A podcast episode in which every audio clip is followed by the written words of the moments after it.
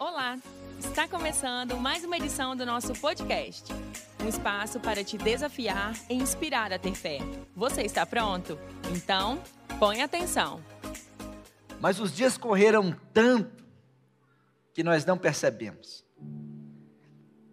Não percebemos que estamos nos aproximando de idades que um dia nós olhávamos só para outras pessoas. Você já tem essa idade, e agora estamos olhando assim, uai, eu já estou nela também.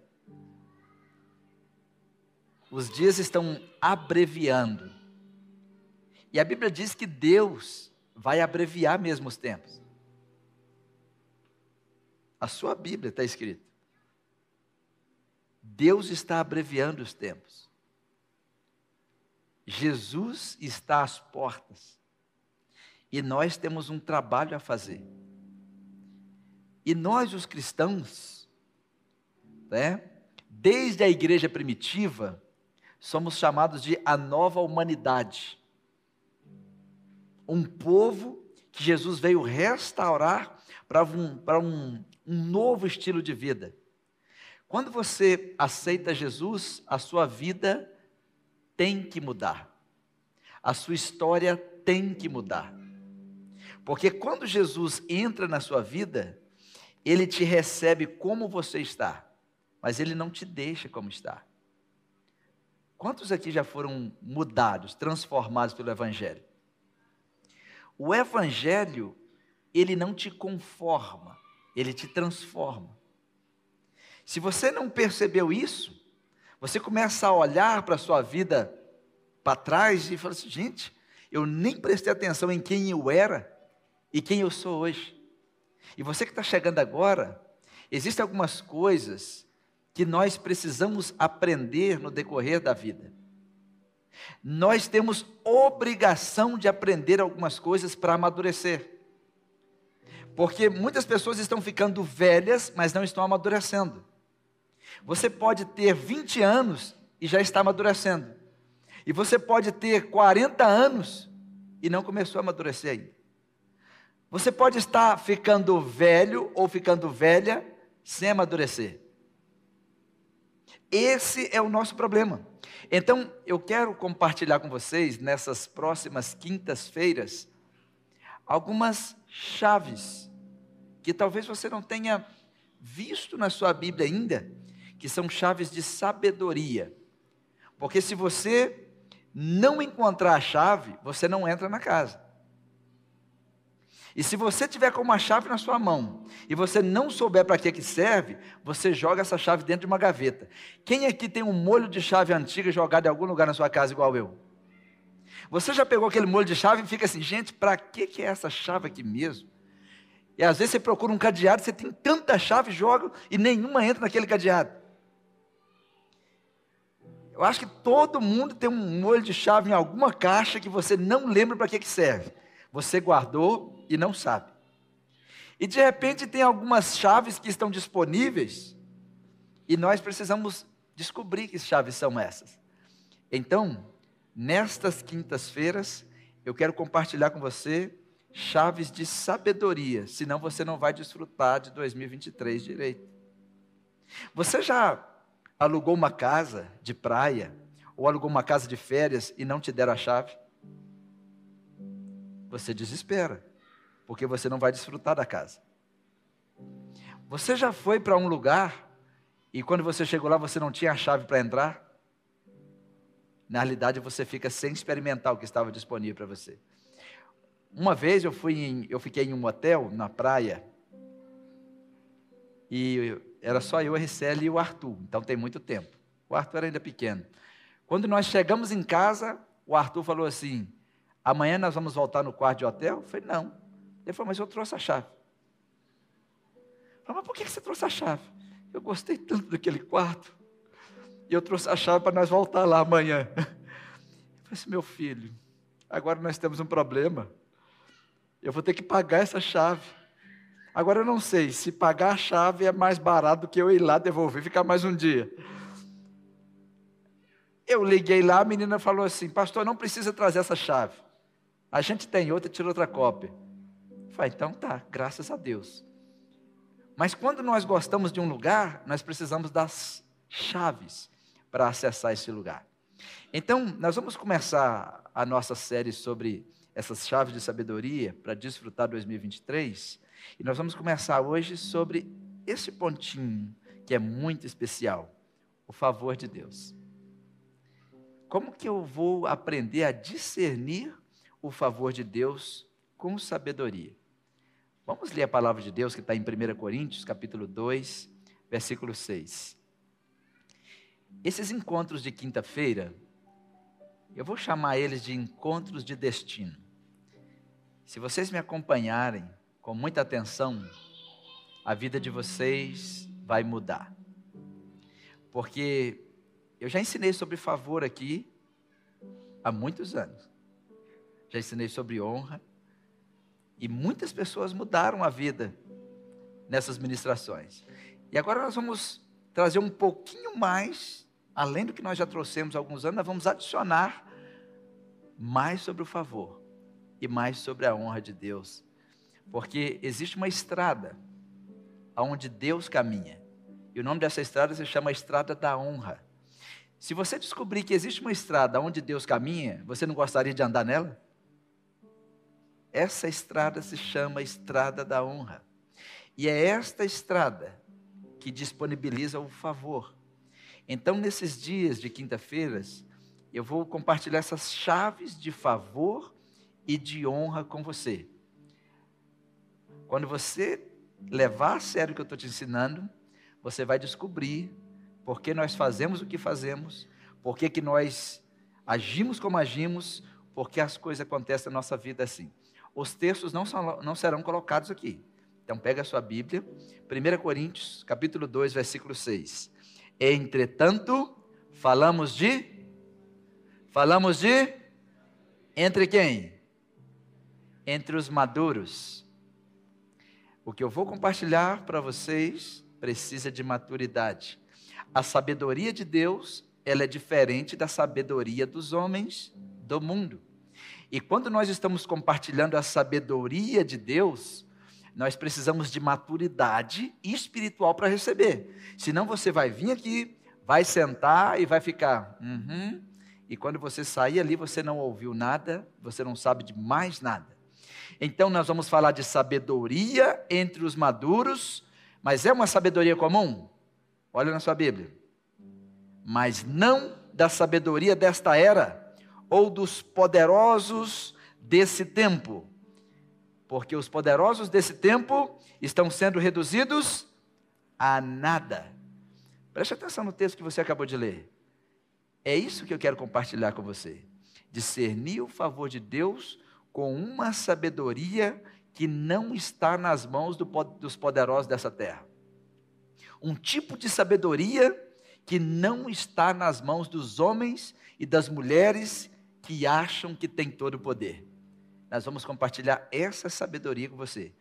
Porque quando nós estamos falando dessa sabedoria, nós estamos falando de um discernimento, aquele discernimento que vai te ensinar a ver o extraordinário, mas ver o extraordinário ao modo de Deus. Porque o extraordinário para os homens é uma coisa, mas o extraordinário para Deus é outra coisa. Por exemplo, o que é extraordinário? Talvez para você extraordinário é descobrir alguém que ora quatro horas por dia. Uau! Esta pessoa ora quatro horas por dia. Isso não é extraordinário. Extraordinário é você orar quatro segundos e Deus te ouvir.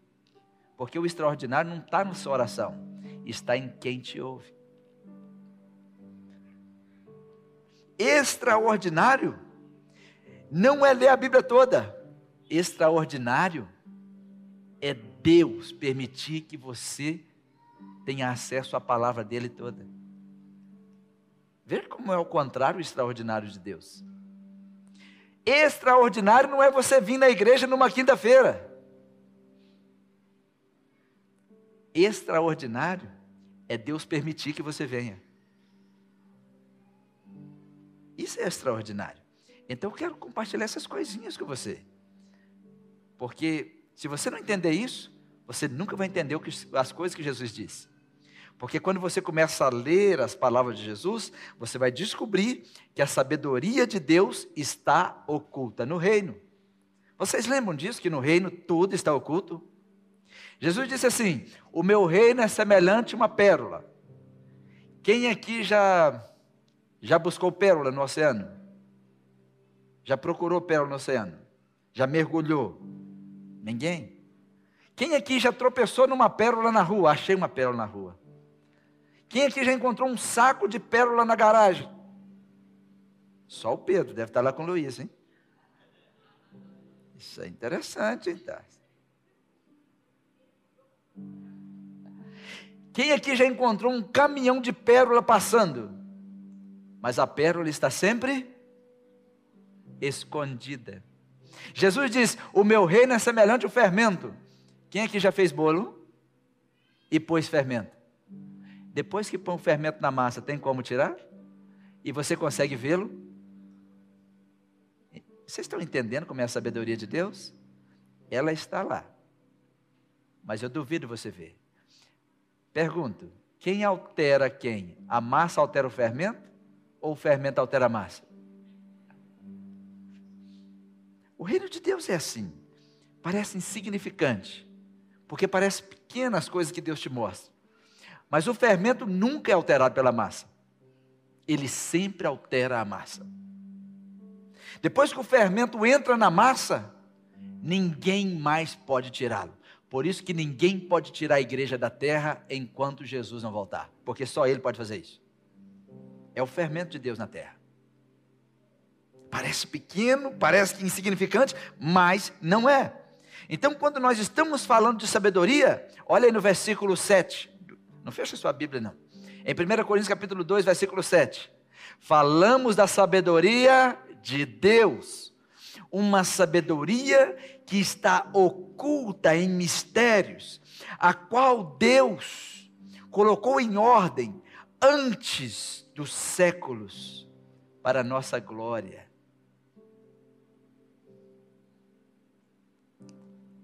Vocês percebem o que Deus está dizendo?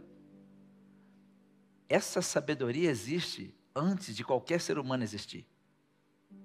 Essa sabedoria existe antes de que qualquer ser humano tenha existido. Aí você me diz, pastor, mas como é que eu vou ter acesso a isso? Como é que eu vou conseguir encontrar essa sabedoria? Só tem uma forma: encontrando-se todos os dias com a pessoa mais importante da terra, o Espírito Santo. Quando Jesus foi, ele deixou o Espírito Santo. Quando Jesus deixou a terra, ele foi, mas não nos deixou sozinho. E a sabedoria de Deus está velada. O Espírito Santo vem e desvela.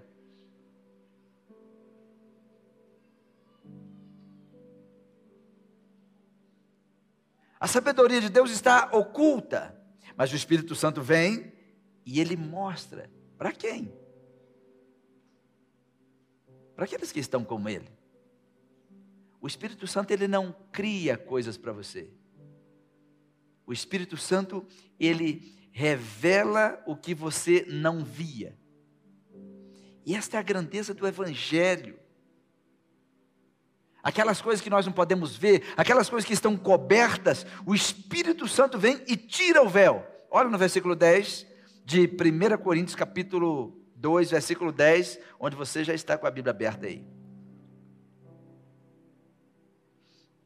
Deus está dizendo que a sabedoria dele está oculta, está escondida, mas Deus nos revela a sua sabedoria pelo Espírito Santo, porque o Espírito penetra todas as coisas, ainda as profundezas de Deus. Pergunto para vocês: quem aqui já falou com ele hoje? Ninguém falou com ele hoje? Perderam a oportunidade? Quantos falaram com o Espírito Santo hoje? Porque nós crentes, nós aprendemos a orar de uma forma que às vezes nós nos tornamos tão tradicionais, seguimos aquelas tradições, né? às vezes essa, olha aí, Senhor nosso Deus, nosso Pai, Senhor abençoa minha família, abençoa você. abençoa o arroz que eu comi hoje, abençoa. Sabe aquela oração embolada?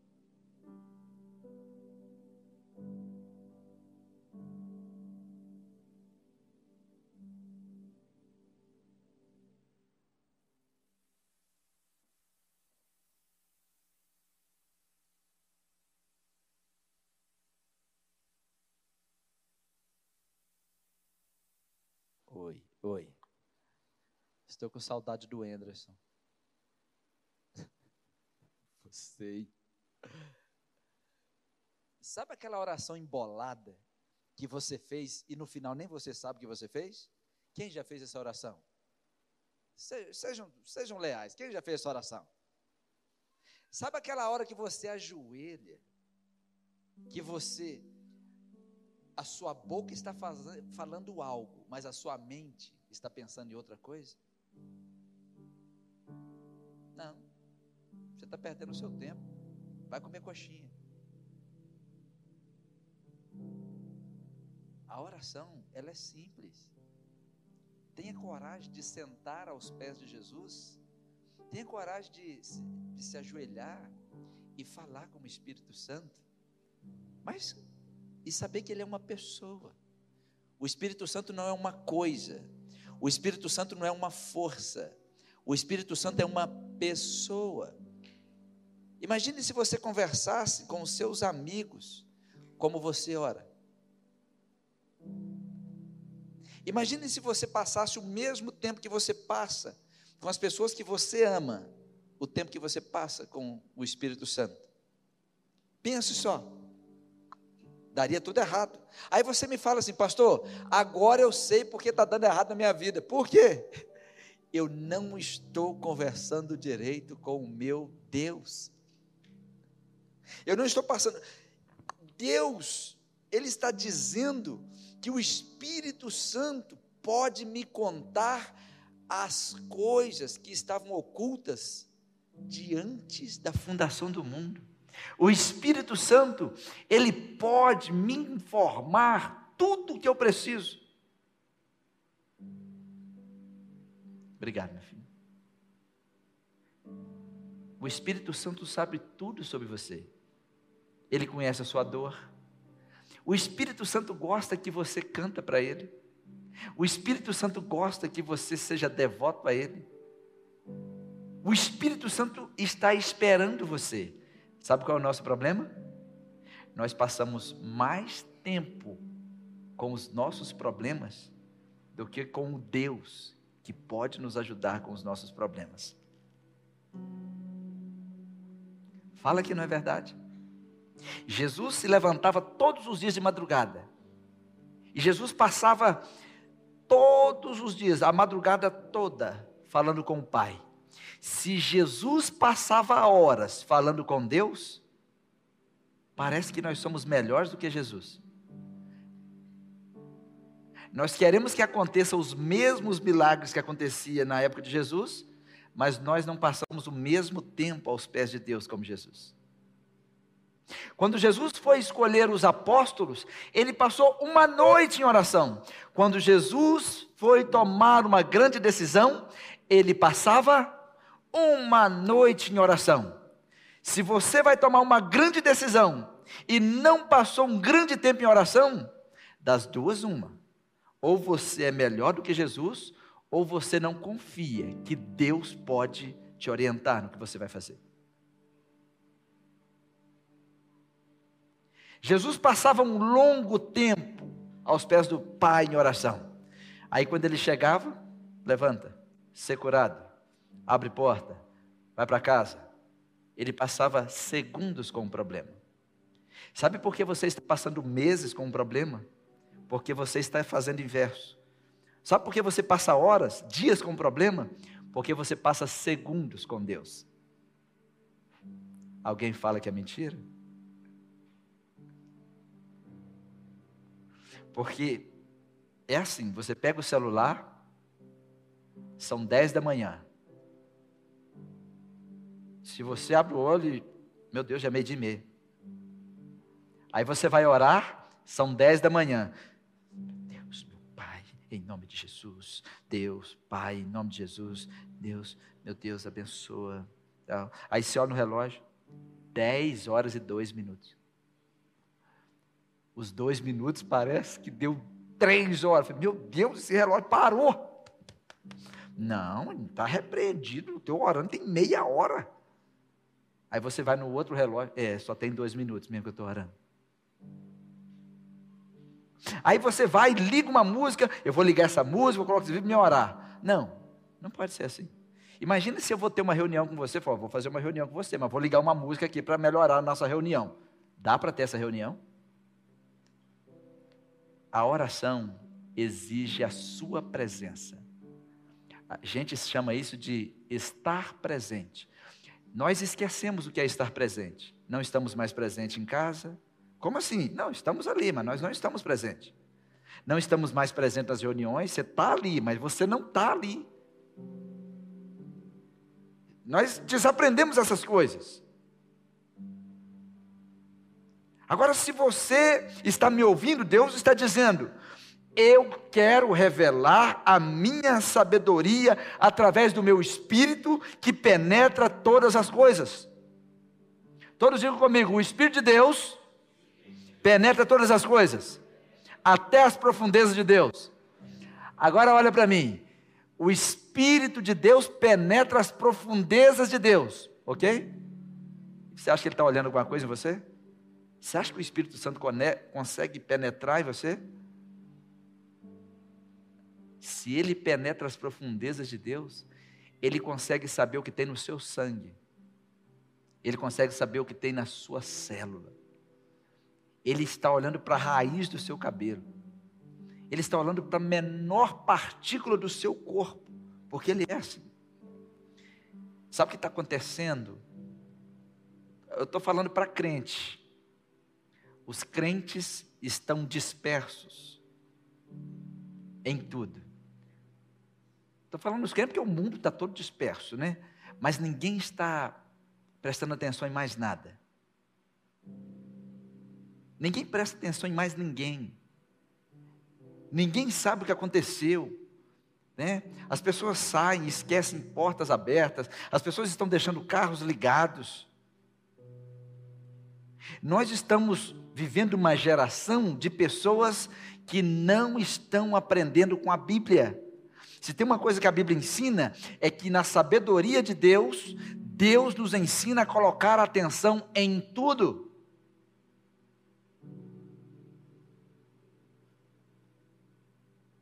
Qual é a palavra que eu mais uso quando eu estou pregando?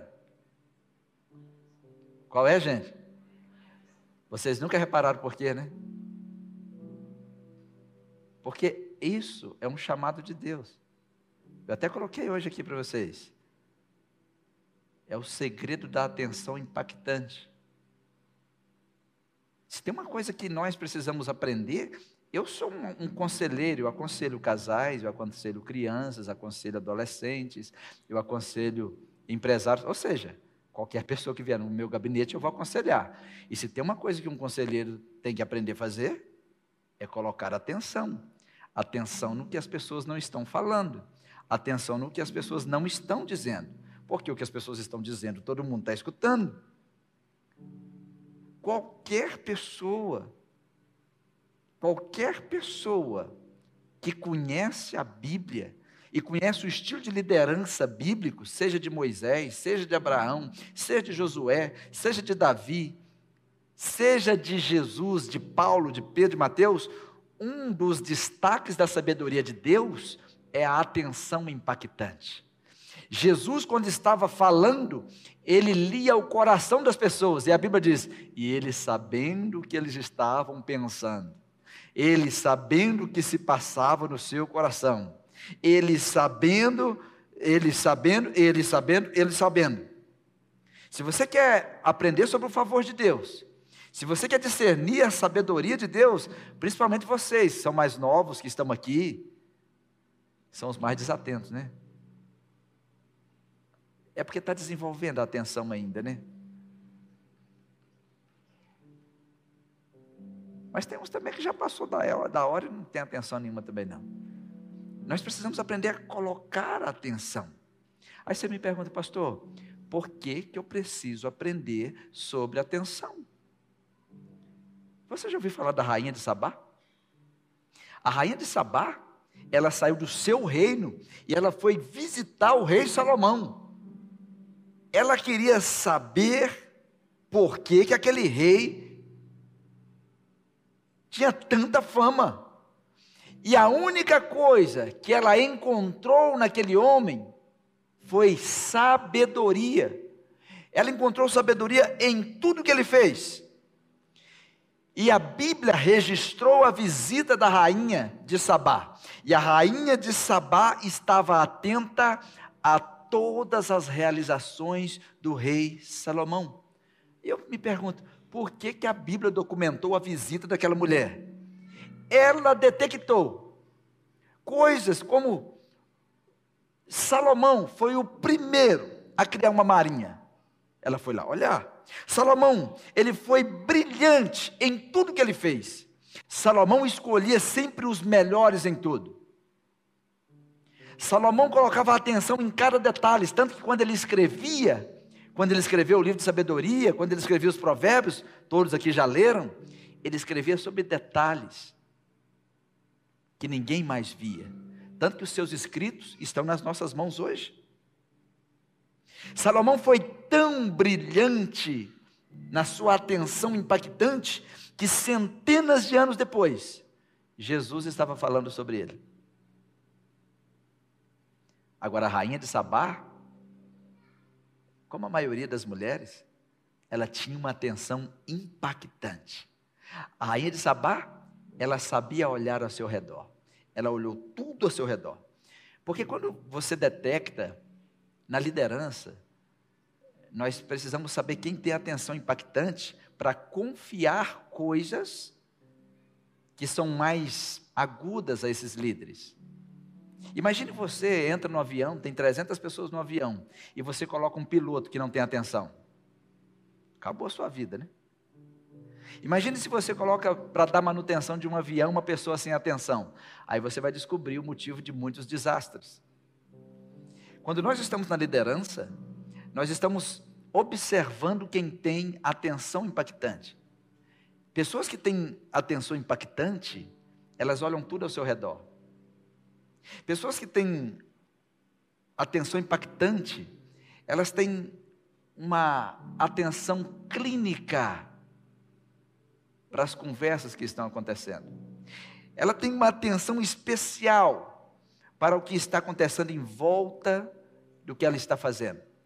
As pessoas que têm uma atenção impactante, elas são fáceis da gente observar. Porque quando a gente tem atenção impactante, a gente percebe quando algo não está correto.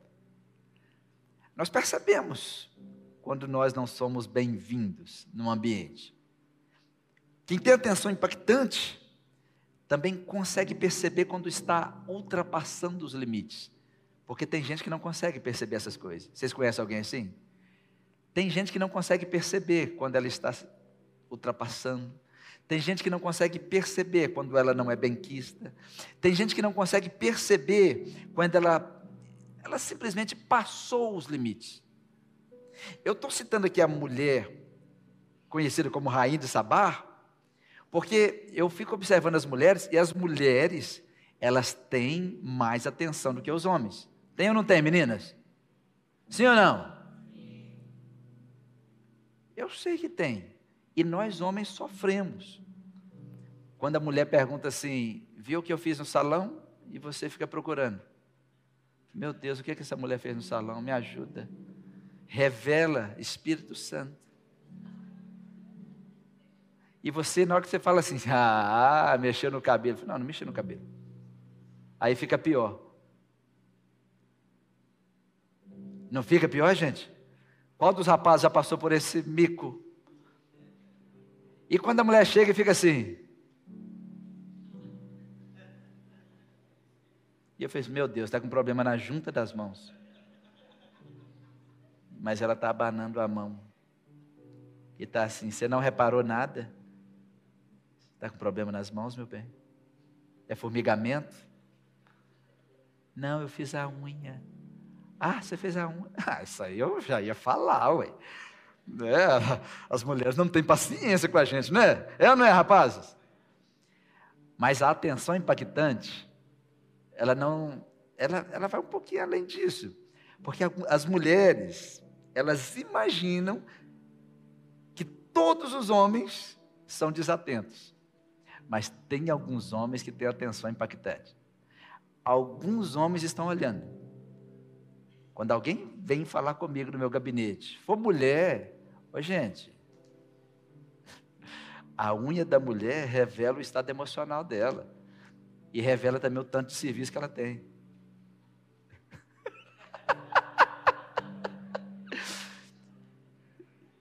É ou não é, gente?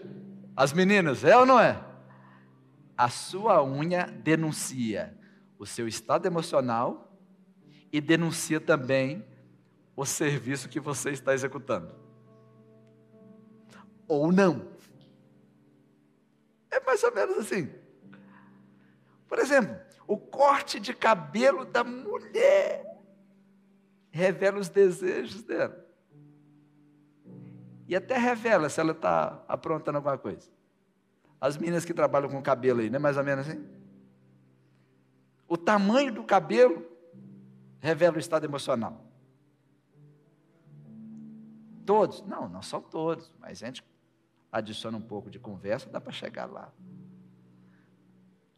Quando nós estamos lidando com atenção impactante, cada detalhe manda. Né? Ai, meu cabelo está caindo já era. Falta minerais e o excesso de estresse e muitas coisas. Assim é. Precisa cuidar do coração dessa menina. Né? Ou desse homem, que o homem também tem cabelo e cabelo de homem cai. O problema é que o de homem cai e não volta mais. Né? Eles ficam careca. Só que, quando nós estamos falando da atenção impactante no reino de Deus, nós precisamos de colocar atenção. Nós precisamos andar com atenção. No reino de Deus, a atenção importa. Jesus disse assim, lá em, lá em Mateus 13, 19, Jesus disse assim: quando você ouve e não entende, porque não colocou atenção, quando você ouve e não entende, o que, que acontece? Vem o maligno e leva embora o que era para você. Vem o maligno e rouba. Quantas pessoas que vêm na igreja ouve e não entende? Aí o maligno está esperando. Tudo que você ouviu está lá em Mateus 3,19. 13, 19. Você ouviu e não entendeu? Jesus diz: O maligno vem e rouba. Muitas pessoas estão sendo roubadas no mundo espiritual por falta de discernimento, por falta de entendimento, porque faltou atenção. A atenção importa.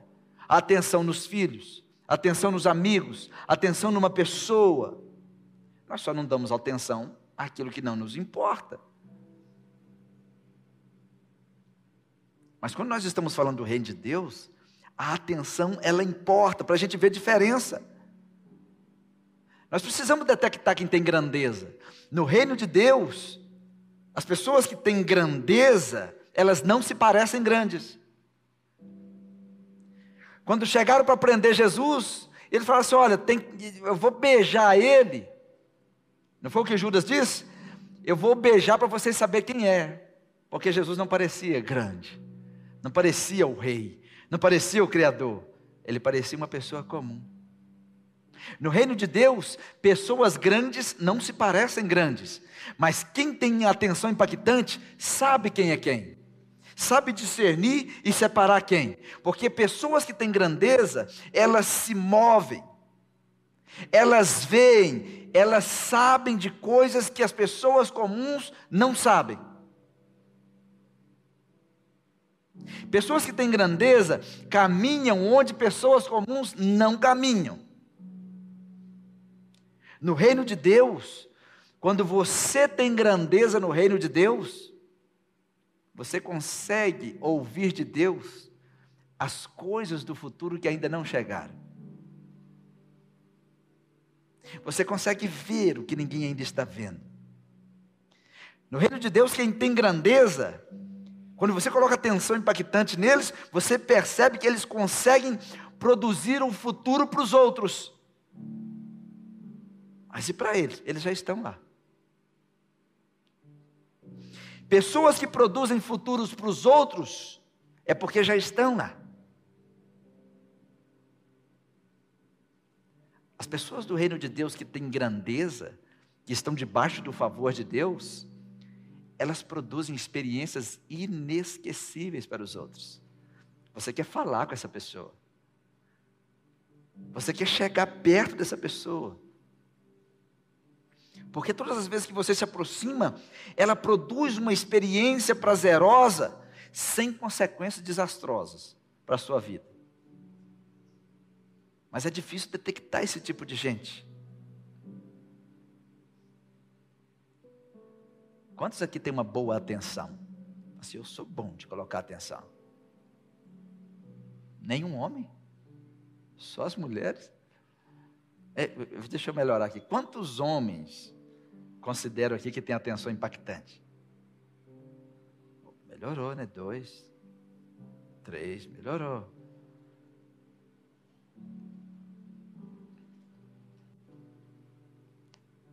No reino de Deus, as coisas estão ocultas.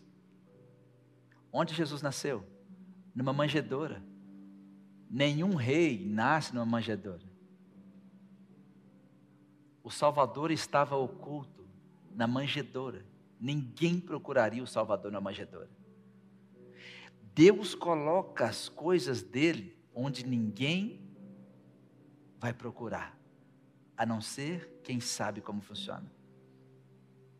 O Salvador estava dentro de uma casa de um, carpinteiro por 30 anos, oculto, e ninguém sabia. O Salvador estava morando ao lado você já parou para pensar se toda aquela comunidade ali na Galiléia soubesse que o Salvador estava na casa daquele carpinteiro, o que, que vocês acham que ia acontecer? Eles não iam dar conta. Ele ah, eles matariam, eles matariam ele antes do 30, né?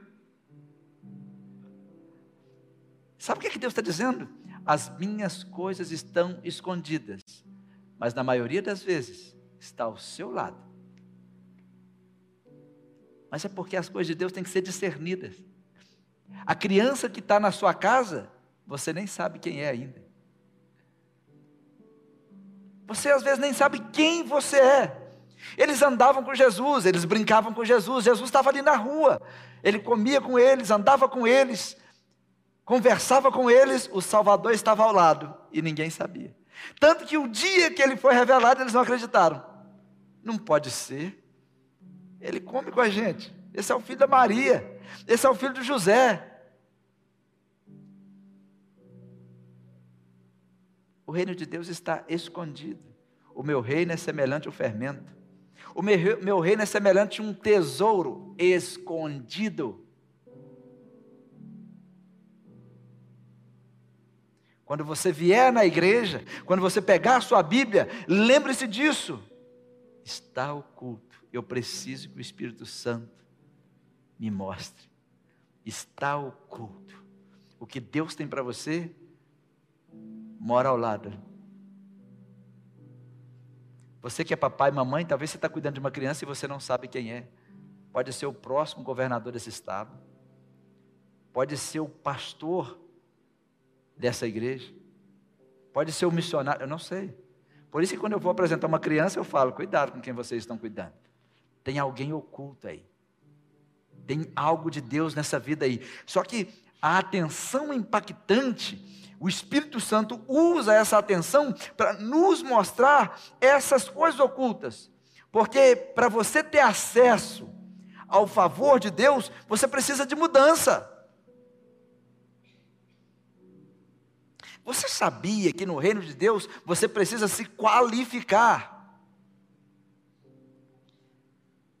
Eu disse no início que nós cristãos estamos com muitos defeitos.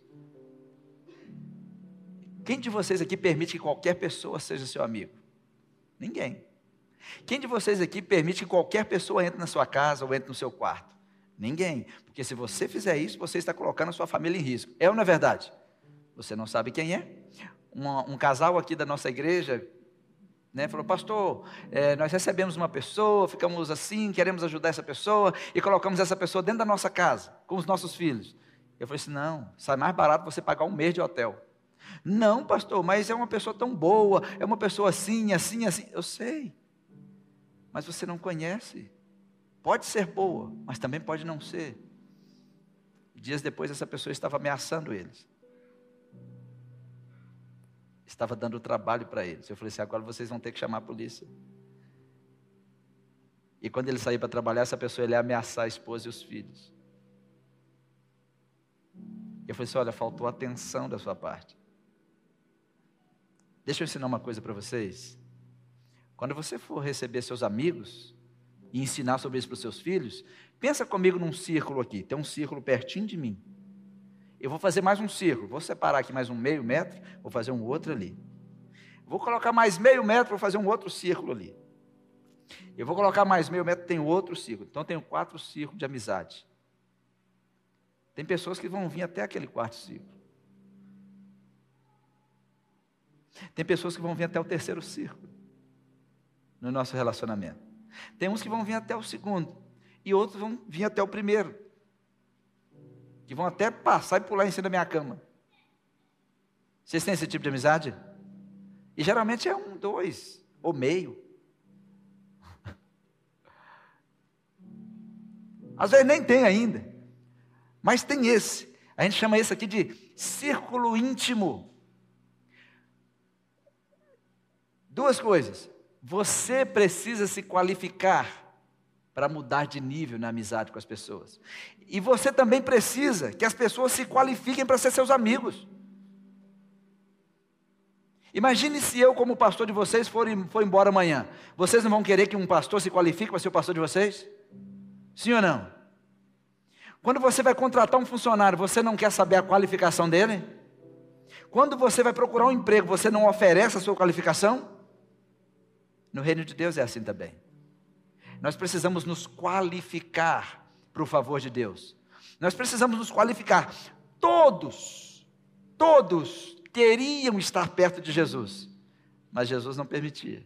Jesus falava com todos, mas nem todos podiam falar com Jesus. Todos podiam dizer que conheciam Jesus e que eram amigos de Jesus, mas nem todos se qualificavam para isso. Pensa na rainha Esther. Antes de ser rainha, era Esther. Mas ela teve que se qualificar para ser rainha. Ela passou um ano se preparando para se encontrar com o rei. E tem menina querendo namorar, está encontrando com um monte de homem com um ano, para ver se encontra um rei. E não vai encontrar, não, viu? Porque o rei está procurando uma menina que se qualifique. A rainha Esther ficou quanto tempo? Um ano no salão de beleza. A Bíblia diz que ela ficou cuidando do corpo com especiarias. Um ano ela passou cuidando para se apresentar diante do rei. Por que, ela fez isso? Porque se você está dizendo que você é uma mulher que tem grandeza, e que você está procurando um homem que tem grandeza, todo homem e mulher que tem grandeza precisa que a outra pessoa se qualifique para dizer que vai casar com ela, ou que vai namorar com ela, ou que vai viver com ela. Todo rei tem um protocolo de adaptação. Ou seja, todo homem de grandeza precisa de uma mulher que se adapte à sua grandeza. Toda mulher de grandeza está em busca de um homem que se adapte à sua grandeza. Senão vão se autodestruir. E Esther, eu consigo de uma judia comum, a rainha Esther, a mais conhecida entre as mulheres hoje.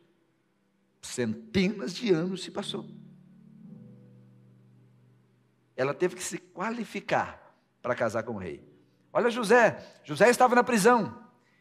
Ele mandou, ele mandou raspar sua barba e os seus cabelos para se encontrar com o faraó no palácio. Ele se qualificou para encontrar com o rei. José sabia que o palácio era diferente da prisão. Põe atenção. José sabia que o palácio era diferente da prisão. Eu não posso me comportar no palácio como eu me comporto na prisão. Eu sei que vocês conhecem gente que se comporta na rua como se comporta em casa. Vocês acham que está certo? Está errado. E fala assim: não, eu sou o que eu sou. Não, isso é um tolo, né? Não é assim. Cada lugar tem um protocolo. José, ele sabia que o palácio é diferente da prisão. Ele sabia que o que ele fazia no palácio nunca poderia repetir o que ele fazia na prisão. Por isso que ele é conhecido até hoje, centenas de anos depois, José, o grande do Egito. Por quê? Porque ele sabia que o que funciona na prisão não se encaixa no palácio.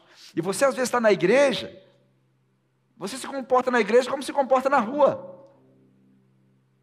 Não encaixa na igreja.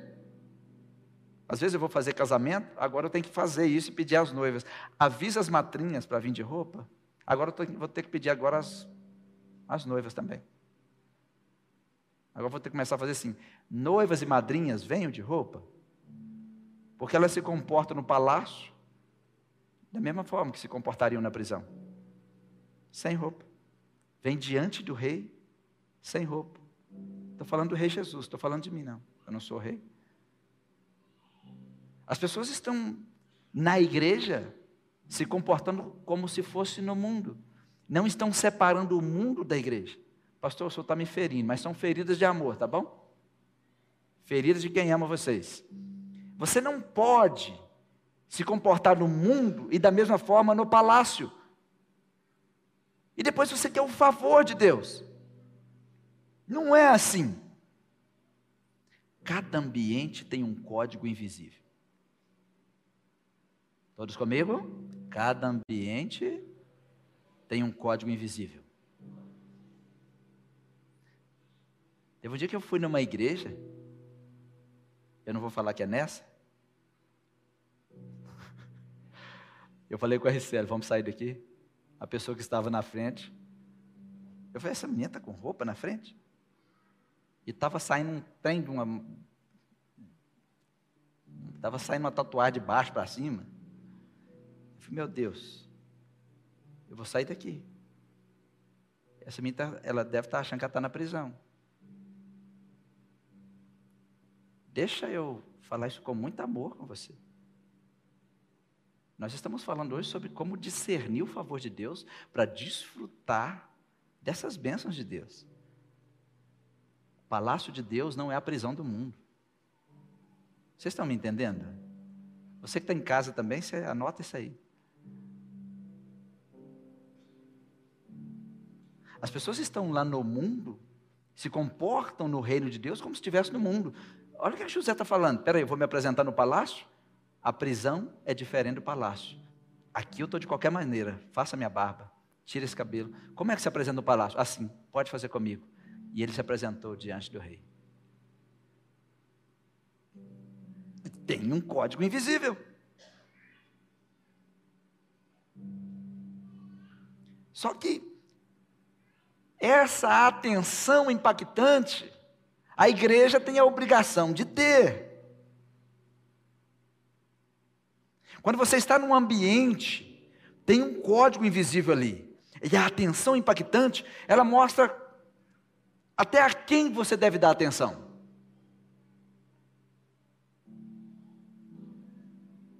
Se vocês estão aqui na igreja, vocês sabem que eu estou pregando, vocês devem falar assim: não, o pastor é um homem de Deus. Então eu preciso dar atenção ao homem de Deus quando fala, porque está falando em nome de Deus. E às vezes eu fico observando as pessoas que vão em igreja. Hoje mesmo tem uma pessoa que a gente acompanha, um pastor, acompanha assim, eu, eu mentor, estou mentoreando eles, e ele mesmo mandou um vídeo para mim, pastor, olha como foi o culto essa semana. E não era ele que estava pregando, uma pessoa da igreja. Aí, enquanto ele estava pregando, ele falou algumas coisas e teve uma hora que ele bateu no pulpo. Pum! Ô, gente, eu estou falando com vocês, vocês não estão prestando atenção? Ah, preparei a semana toda. Vou começar de novo. Até eu, até eu não. Tá bom, desculpa. Aí eu fiquei pensando, será que, que esse pessoal estava fazendo? Que só estava filmando ele, né? Tem um lado dele também que ele estava nervoso, hein? Um dia um amigo meu estava pregando na igreja com um púlpito de granito, ele bateu tão forte que partiu no meio. Eu falei assim, é rapaz, desceu um são, hein?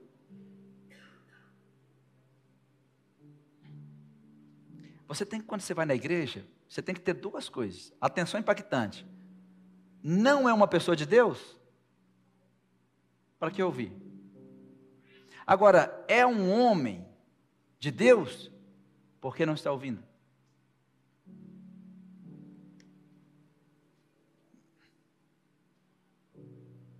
E se é um homem ou uma mulher de Deus, por que você está perturbado com o que está ouvindo? Não é de Deus que está falando? Vocês lembram de Naamã? Naamã retrucou o profeta. Se ele tivesse ido embora, ele teria morrido leproso. Ele foi convencido a obedecer. E quando ele obedeceu, ele recebeu o favor de Deus. É isso aí. É o Espírito Santo que nos dá atenção impactante. Traz aquela revelação. Eu não quero que as pessoas que eu pastoreio contem a sua vida do útero ao, ao túmulo. Nós temos mais coisas, gente. Tem uma vida eterna nos esperando, mas tem uma vida aqui para você viver para Jesus.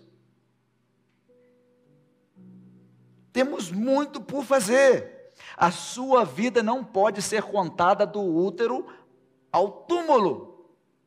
É muito pouco. A Bíblia diz em Isaías 1,19, abre aí sua Bíblia. Isaías 1,19, o que, que a Bíblia diz lá?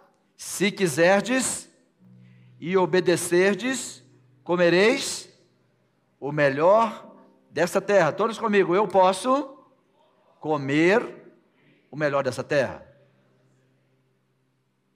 Não está dizendo o melhor do céu.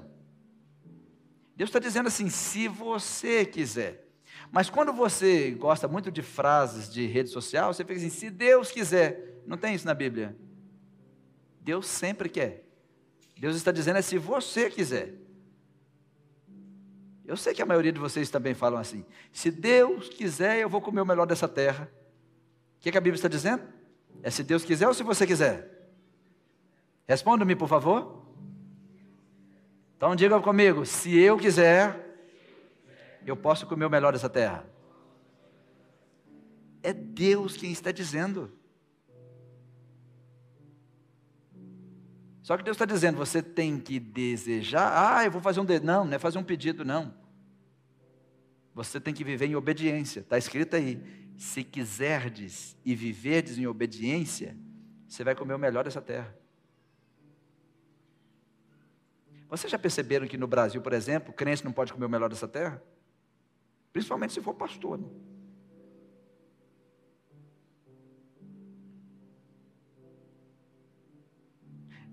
Esta semana uma pessoa mandou uma mensagem para mim assim: Eu não vou mais na Ibjetibá porque essa igreja aí todo mundo é, é rico. Mas ela não falou nos elogiando, não. E eu falei com ela: nos acusa de adultério. Nos acusa de roubo, mas de ser próspero, não. É porque ela estava aqui eu tive que chamar a atenção dela algumas coisas. Eu vou para outra igreja. Todo mundo aqui tem liberdade para ir para onde quiser. Aí começou a me mandar mensagem. Ela me mandou 569 mensagens, já que vocês querem saber a quantidade. E eu falei com a Ricela, Ricela, agora eu abri. Aí eu fui passando, no meio estava isso. Nos acusa de outras coisas. Eu não gosto dessa igreja, que essa igreja, igreja disse daquilo. Nos acusa de outras coisas. Agora, ser acusado de ser prósperos? Deus disse assim: Eu é que sei os planos que eu tenho para vocês. Não é isso está na Bíblia? Planos de te fazer prosperar. Amém. E Deus diz: se quiserdes e obedecerdes, comereis o melhor dessa terra. Amém também. Só que as pessoas não aguentam isso. E as pessoas também não compreendem isso. Abra aí, 1 Coríntios, capítulo 2, versículo 14.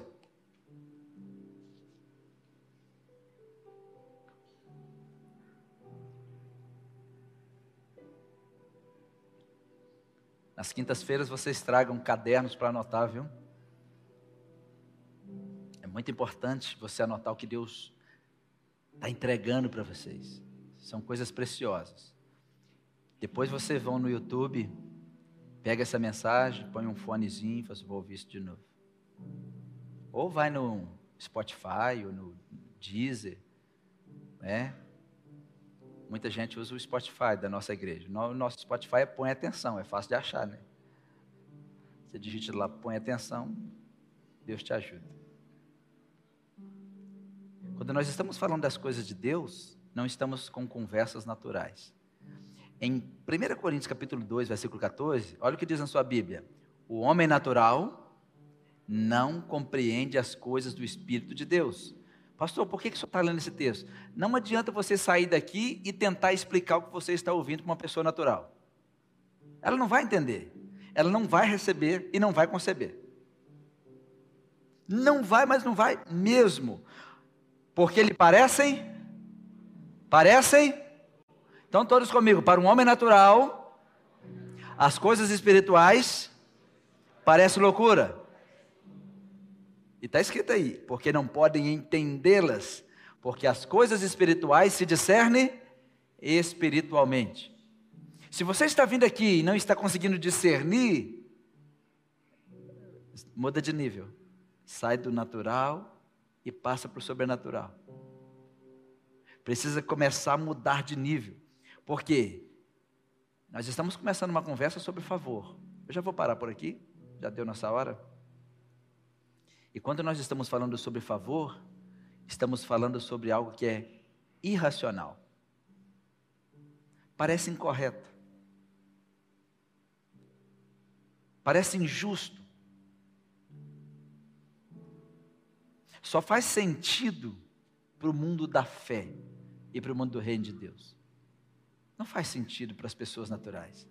Parece loucura mesmo.